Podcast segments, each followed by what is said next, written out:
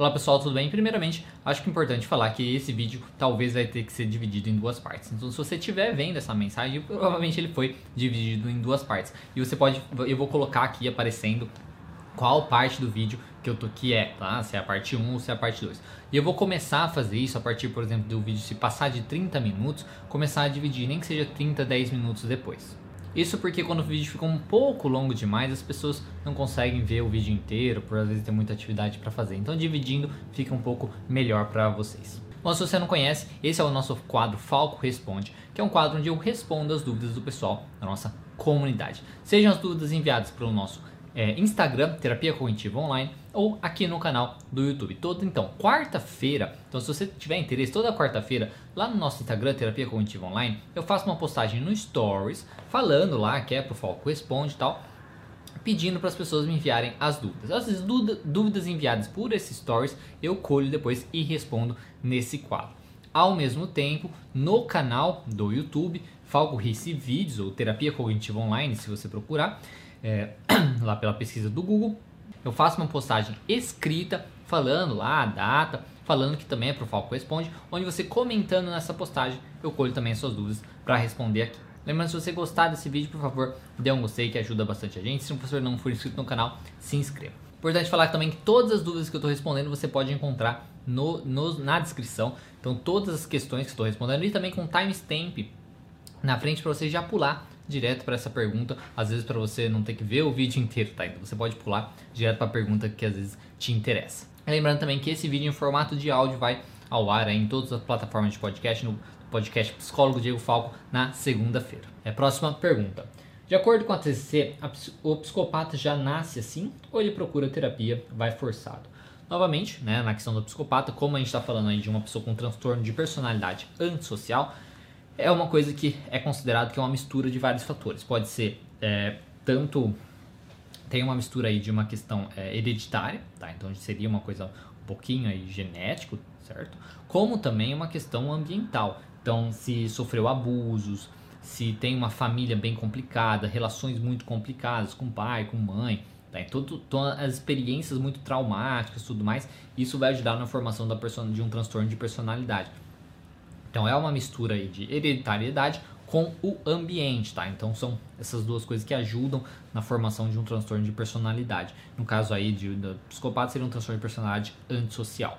E normalmente, tá? Pessoas transtorno de personalidade em geral, não só é, o antissocial, eles não procuram a terapia por isso, tá? Se eles procuram a terapia é por outro motivo, tá? Porque por estar tendo problemas de relacionamento, por não conseguir fazer o que eles querem fazer, estão ficando frustrados, é, coisas nesse sentido. Não por conta do transtorno, tá? Então, é, eles ou nem sabem que tem o transtorno, ou também nem aceitam e também não, não querem lidar com isso, porque o problema não é eles, o problema são os outros, tá? Isso para a maioria dos transtornos de personalidade. Então, muitas vezes quando eles procuram a terapia, não é por conta do transtorno que eles têm, tá? Eles procuram por outra coisa e aí pode surgir o terapeuta perceber que ali tem um transtorno de personalidade, tá certo? Então, se um, se um psicopata for né, chegar à terapia, é muito provável que ele chegou por outra coisa, por outro motivo, ou simplesmente é o que você falou, às vezes ser forçado para terapia e tal, mas é, não, não, não, não saberia dizer se isso é tão comum assim também, de, de um psicopata ser forçado a fazer. A não ser for uma coisa judicial, né, e tal, né, aí, aí sim. Mas na questão de aparecer por, é, por conta de outras coisas, sim, isso acontece. Próxima pergunta. É, para TC, nós transmitimos heranças psíquicas para as próximas gerações das nossas famílias?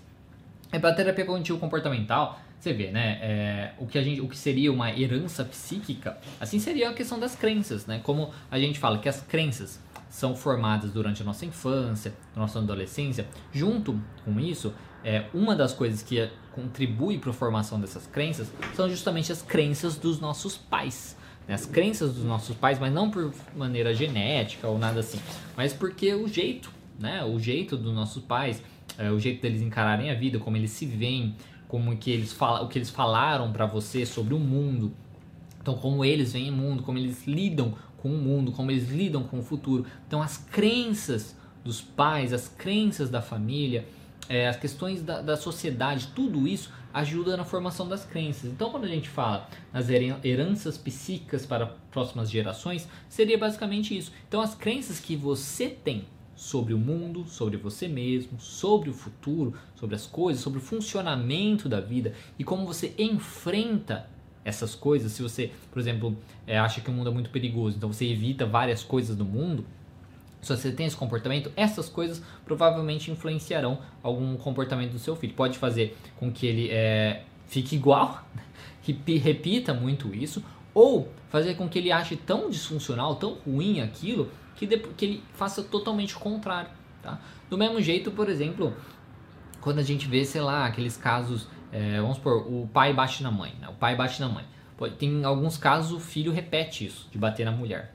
Em outros casos, o filho fica tão revoltado com aquilo, acha tão absurdo, que ele fica tipo, é, não vai bater né, em nenhuma mulher. E ao, além disso, ele acha muito assim, assim, ele fica muito mais intenso, muito mais revoltado do que uma pessoa comum com situações nesse sentido, tá? Então ele fica totalmente oposto. Então, sim, isso seria para ser como nós seriam essas heranças psíquicas, tá? Na nossa seria a questão da nossa personalidade e tudo mais, tá? Eu acho que é isso que você queria saber. Eu acho que essa é a resposta que é, é para te dar. Se não foi isso, desculpa, talvez eu não tenha entendido a sua pergunta. Então a próxima pergunta é quais principais distorções cognitivas do esquizofrênico e do depressivo?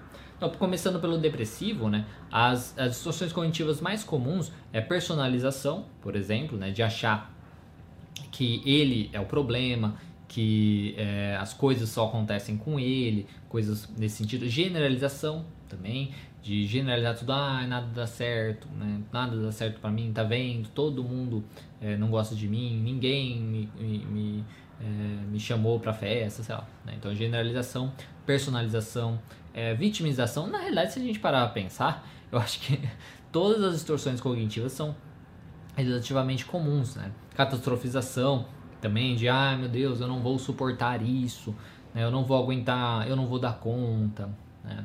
Dessa, de, de, dessas coisas, né? Eu não vou conseguir tudo mais. Mas eu acho que os que a gente consegue mais é, perceber seria personalização, né? A personalização, a generalização, tem a questão de leitura mental, também eles acham isso de mim, eles pensam isso de mim, rotulação, né? Eles, é, eu sou assim, eu sou assim, os outros são assim, tal visão em túnel, né? Então você vê, na, na realidade, quando a gente pensa nas distorções cognitivas, é, eu acho que é, a maioria a gente pode encontrar na depressão, tá? Então, é, se você for passando assim pelas distorções cognitivas, se você tiver uma lista e for passando por elas, você consegue encontrar ela, elas em todas, a, em todas as pessoas é, depressivas, ou pelo menos na maioria das pessoas depressivas, tá? Na questão de visão de túnel mesmo, da abstração seletiva, né, dela selecionar só as coisas ruins que aconteceram, só os resultados negativos que ela teve, ou, né, das situações tudo mais. Então, isso é o mais comum, tá? Então, é, acho que eu eles queria falar para você, né? As principais do, do depressivo seriam quase todas, basicamente. E do esquizofrênico, é muito provável que seja mais relacionado à, à questão de, pensando assim, né? Da leitura mental, né? De achar o que os outros estão pensando, né? o que os outros estão pensando dele, o que os outros estão pensando de mim e tal, o que o outro está fazendo isso, essa, essa, essa desconfiança né, que ele pode ter em relação aos outros, em relação às coisas. Né? Ao mesmo tempo, os, os pensamentos imperativos também, as coisas têm que ser dessa maneira, as coisas deveriam ser dessa maneira. Isso que às vezes colocam aí na, nos delírios dele, né, que ele tem sobre o funcionamento das coisas. Então isso pode ser uma distorção também é, bem presente mas infelizmente eu não saberia dizer ah, os principais, as principais distorções relacionadas ao esquizofrênico, porque eu nunca não, não tive tantos casos assim de esquizofrenia. Os casos que eu tive foram assim é, bem rápidos, tá? Não foram pessoas que necessariamente é, continuaram o tratamento e hum, porque é uma coisa um pouco mais complicada, então não tive tão a fundo isso para poder é, falar para você e também Nunca fiz tanta pesquisa a respeito disso, porque como não são casos que eu costumo tanto atender, eu foco mais nos tipos de casos que eu costumo atender mais, tá certo? Espero ter respondido um pouco a sua dúvida. Próxima pergunta, é a diferença na atuação clínica do TCC e do behaviorista. Infelizmente, eu não posso responder isso, eu não sei responder isso. Eu poderia, eu sei falar mais um pouquinho da teoria né, da, do behaviorismo clássico aí, na questão de é, estímulo-resposta. Né? Então, a gente tem um estímulo, tem uma resposta. Na terapia comportamental, a gente tem o estímulo, a gente tem a interpretação daquele estímulo e aí a gente tem a resposta. Então, essa seria a diferença básica assim, da, da, da do behaviorismo clássico lá e da TCC.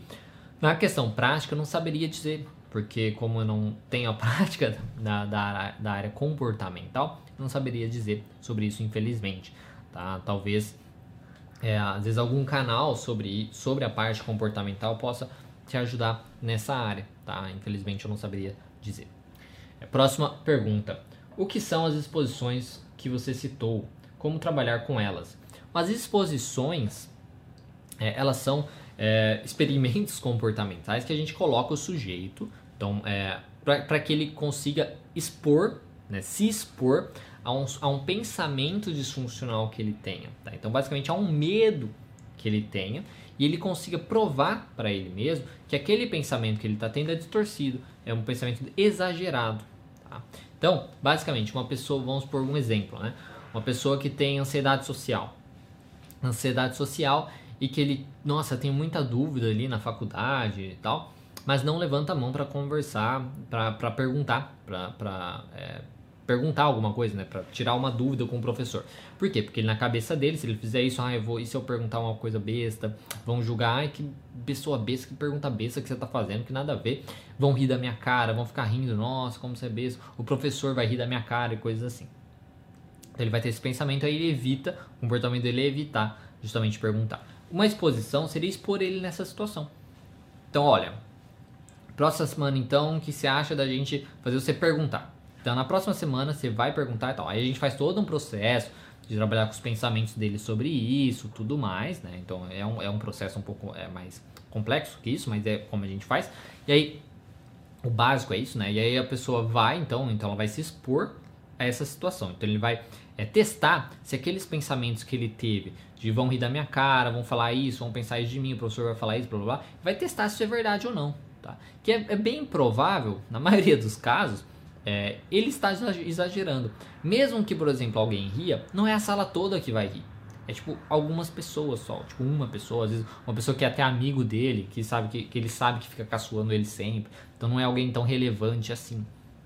Tá? Então, é, às vezes mesmo que aconteça alguma coisa que ele pensou, não vai ser tão terrível como ele imaginou. Então ele vai se expor naquela situação, vai lá, vai fazer a pergunta, vai se sentir muito desconfortável, mas vai ver que passa, vai ver que não é tão ruim como ele imaginou, vai ver que ele atingiu o objetivo dele na questão de ter a, a resposta que ele queria, na questão de ter a, a, a informação, de ver que ele consegue e tudo mais. Então a exposição é expor o sujeito ao que ele evita basicamente. É o que ele tem medo expor ele aos pensamentos disfuncionais também, expor ele às emoções disfuncionais, para que ele veja que ele está às vezes exagerando, tá? Essa é a ideia. E aí, conforme ele vai fazendo isso, vai ficando mais simples, porque ele vai dizer, oh, então não tem problema perguntar. Aí ele faz isso de novo, vai se sentir muito mal ainda, aí vai se sentir menos pior. Aí ele faz de novo, vai se sentir menos pior, até que fica bem tranquilo para ele. E aí a gente passa para a próxima exposição, que é algo de algo que ele tem um pouco mais de medo de fazer, tá? Então isso é basicamente a, a, as exposições. O que a gente faz é uma. Que nem quando você perguntar como trabalhar com elas, a gente faz uma hierarquia, tá? De pensar o que, que de pior pro sujeito, coisa que mais dá medo nele, pro que de menos dá que dá um pouco de medo, mas não é algo tão terrível. Então a gente faz uma escadinha disso e a gente começa pelo mais simples aqui, porque daí tá, ele tem muito mais motivação para fazer alguma coisa que causa um pouco de desconforto, só do que uma coisa terrível de desconforto, de 0 a 100 ser 100, né? Então a gente começa pelo menor, ele vai ganhando uma confiança nisso. Conforme vai ficando mais fácil, a gente próximo, passa para o próximo, vai fazendo isso várias vezes, vai ganhando confiança. Conforme ficou mais fácil, a gente passa para o próximo. E aí quando chegar lá em cima, vai, já está muito menor. Tá? O 100 já nem é mais 100. Tá? Então essa é a maneira de a gente trabalhar. A gente faz uma hierarquia, vai indo passo por passo, mas como eu disse antes, a gente faz todo um trabalho né, de, de, do pensamento sobre aquela situação, do que, que ele pode fazer, passo a passo. Então é, é, bem, é bem bacana, é uma coisa, é o que funciona muito, principalmente para transtornos de ansiedade, é, o, é, o, é a principal maneira para a pessoa é aprender a superar o seu transtorno.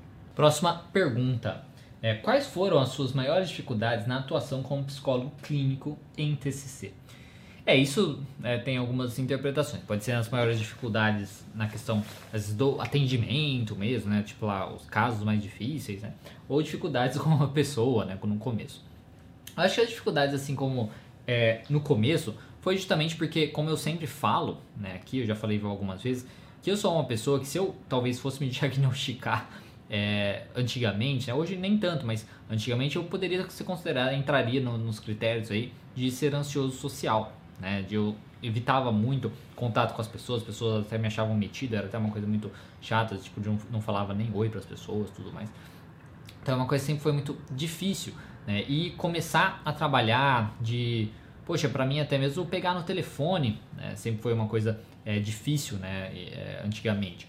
Então, por exemplo, ter que ligar para as pessoas para poder mar para marcar os horários, porque porque no, no consultório a gente não tem secretário, então é uma secretária eletrônica que depois a gente retorna. Então isso, por exemplo, já era muito difícil para mim no começo. Então isso era, era difícil para mim. A questão de, é, do primeiro atendimento também, para conhecer a pessoa.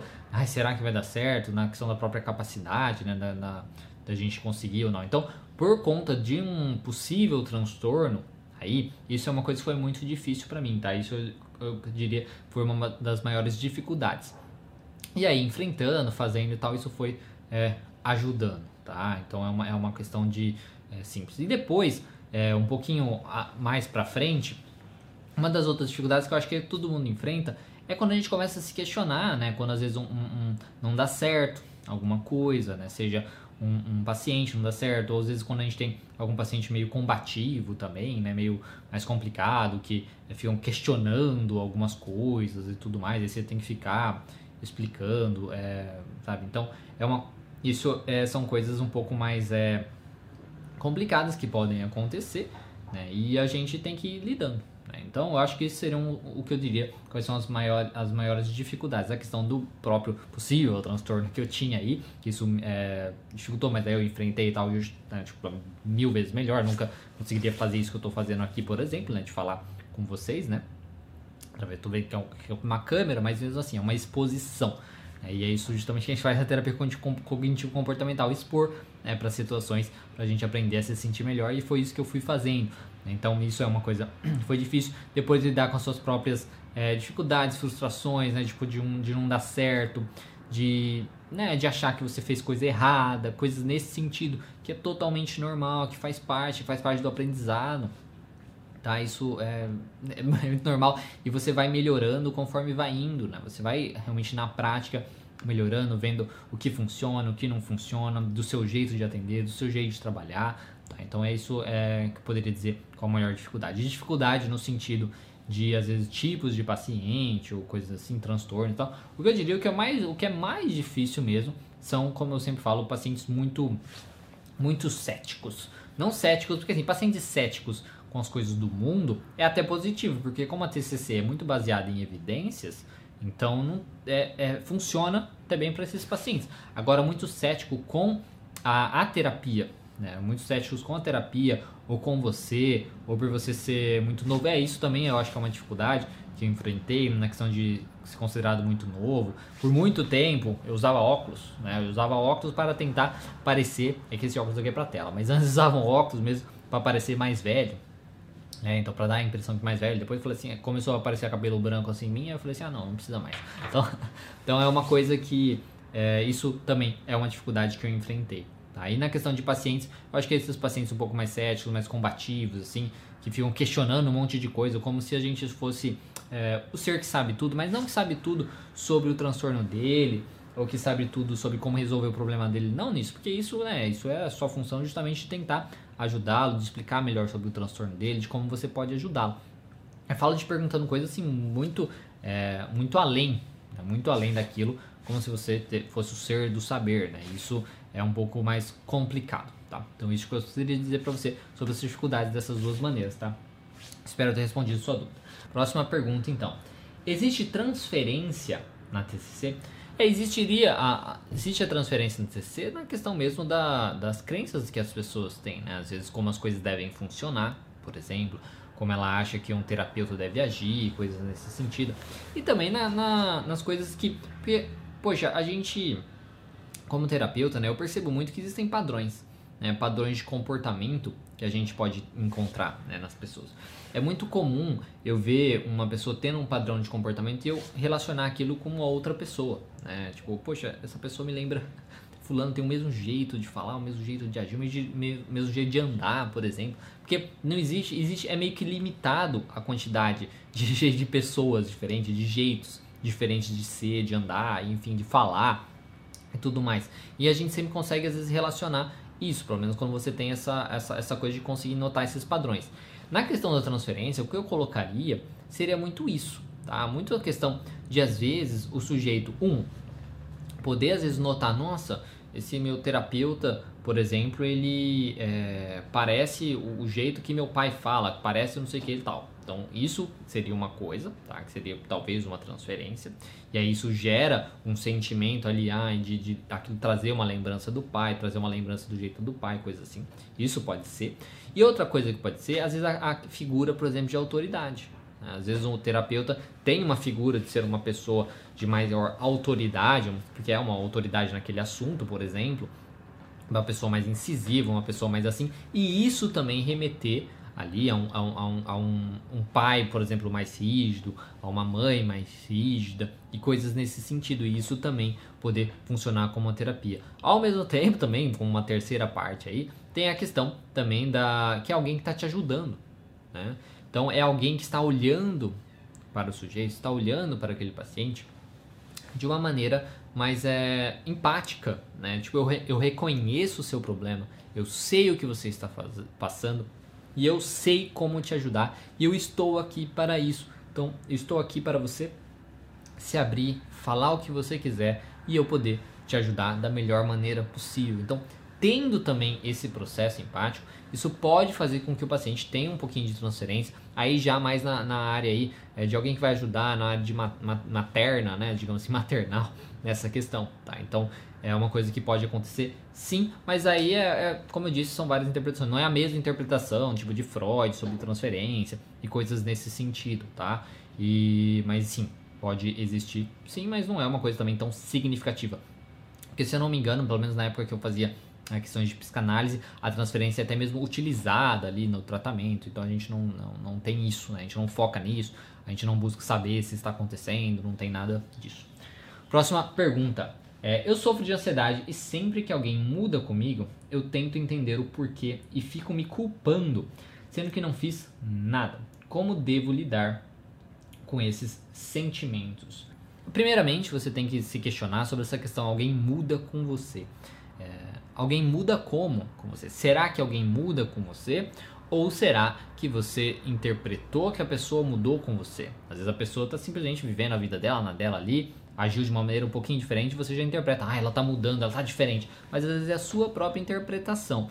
Tá? Então, primeira coisa que você pode fazer é isso, ver se você não está exagerando, porque as pessoas, elas têm, é, durante a vida, a gente tem estados é, de humor, estados mentais diferentes. Então, vira e mexe, a gente vai estar tá mais triste, mais alegre, com raiva, incomodado com alguma coisa. A gente tem as distorções cognitivas, que a gente pode interpretar as coisas tudo mais. Então, muitas vezes a pessoa tá diferente, mas não é com você. Às vezes ela está diferente e aí muda, querendo ou não, um pouquinho a relação com você, mas o problema não é você. Então, primeira coisa é às vezes ver, interpretar isso, ver se você não está exagerando, se você não está personalizando as coisas, trazendo para você como se você fosse a causa da pessoa ter mudado ou coisas nesse sentido. Porque daí já vem a questão de você se culpar, né? Porque se você personaliza, você já acha que a pessoa fez alguma tá diferente por sua causa, você está personalizando, você se culpa, quem você falou, mas você não fez nada, fez nada. E é isso que você tem que fazer, é trazer para a realidade. Poxa, mas será que eu fiz alguma coisa mesmo? Avalia tudo isso, evidências, fatos, tá? Coisas concretas de que será que você fez isso ou não. E aí você vai, coloca lá no papel, Tá? Não, eu não fiz nada e tal. Fulano, será que fulano pode estar assim por outro motivo? Talvez fulano pode estar assim por outro motivo. Que outro motivo? Ah, talvez ele esteja assim por tal coisa. Será que às vezes não vale a pena então eu perguntar para fulano se aconteceu alguma coisa? Às vezes, ah, vou perguntar fulano se aconteceu alguma coisa. Então, é questionar se não existem outras alternativas. Tá? Se não existem alternativas. Se não existem outros motivos para fulano estar daquela maneira e outros motivos para estar tá acontecendo tudo isso. Tá? E buscar também novamente as evidências que você não fez nada. Então, como trabalhar isso? É isso evidência, é combater esses pensamentos disfuncionais. É pegar esses pensamentos e escrever combatendo eles. Não, mas calma aí. Será que isso é verdade mesmo? Olha, eu não fiz nada porque na verdade eu fiz isso, isso, isso, isso. Eu não fiz isso, isso, isso, isso. Isso talvez pode ser uma personalização, eu tô trazendo para mim. Talvez fulano tenha mudado, mas não é por minha causa. Talvez ele mudou por conta disso, disso, disso. Será que não aconteceu essa outra coisa, blá blá blá. Faça isso, leia isso para tentar se acalmar e se sentir um pouco melhor. Isso é como eu diria para você. E fazendo isso, você vai aprender a lidar com esses sentimentos no sentido de não sentir tanto mais culpa, tanto tão mais responsável pelas coisas, tanto mais essa personalização de se trazer para você coisas que não tem nada a ver muitas vezes. Próxima pergunta. Dicas: terapia de casal para idosos. Infelizmente não saberia dizer, assim, se existe alguma dica específica para terapia, porque é uma coisa muito bem específica, né? Terapia de casal para idosos. Então, assim, eu, eu trabalho com poucos idosos, não trabalho com muitos idosos. E ao mesmo tempo eu não trabalho com terapias de casal tá? Então não saberia dizer se tem uma coisa muito é, específica. Mas como sempre, numa coisa de terapia de casal que a gente é, vai trabalhar, quando a gente fala do modelo cognitivo, né, situação, pensamento, reações, a gente trabalha muito a interpretação do cada um, tipo os pensamentos que cada um tem sobre o comportamento do outro. Então o comportamento do outro é uma situação, né? Tipo o comportamento da minha mulher é uma situação para mim. Tá? Então o comportamento que ela tem, qual a interpretação que eu tive sobre aquele comportamento dela que fez eu reagir como eu reagi. E aí eu tenho que interpretar isso, eu tenho que tentar trazer para a realidade, não exagerar, não catastrofizar, não distorcer essa, essa interpretação e, e tomar cuidado com o meu comportamento de resposta, porque o meu comportamento de resposta vai ser uma outra situação para ela. Aí essa situação ela vai interpretar do jeito dela, aí ela vai ter as respostas dela, ela vai ter o comportamento dela, isso vai se tornando um ciclo e tudo mais. Então a gente precisa anotar essa questão do casal para cortar ciclos, tá? Então cortar ciclos de pessoas sendo mais agressivas, cortar ciclos de comportamento de ficar quieto, de não falar nada, tá? de esperar alguma coisa do outro. Então isso seria num casal de uma maneira geral. Na questão do idoso eu acho que não seria muito diferente, mas não saberia dizer se tem alguma coisa muito específica para isso, tá? Mas eu imagino que seja bem parecido com isso. Imagino também seja um pouco mais difícil, porque é, a gente tem que pensar que o idoso foi uma pessoa que está muito mais tempo ali reforçando as crenças disfuncionais dele. Tem um vídeo que eu falei sobre a TCC para idosos que pode ajudar um pouco isso na parte pelo menos relacionada com idoso, tá? Eu vou colocar é, nos cards e na descrição que talvez possa te ajudar um pouco com isso.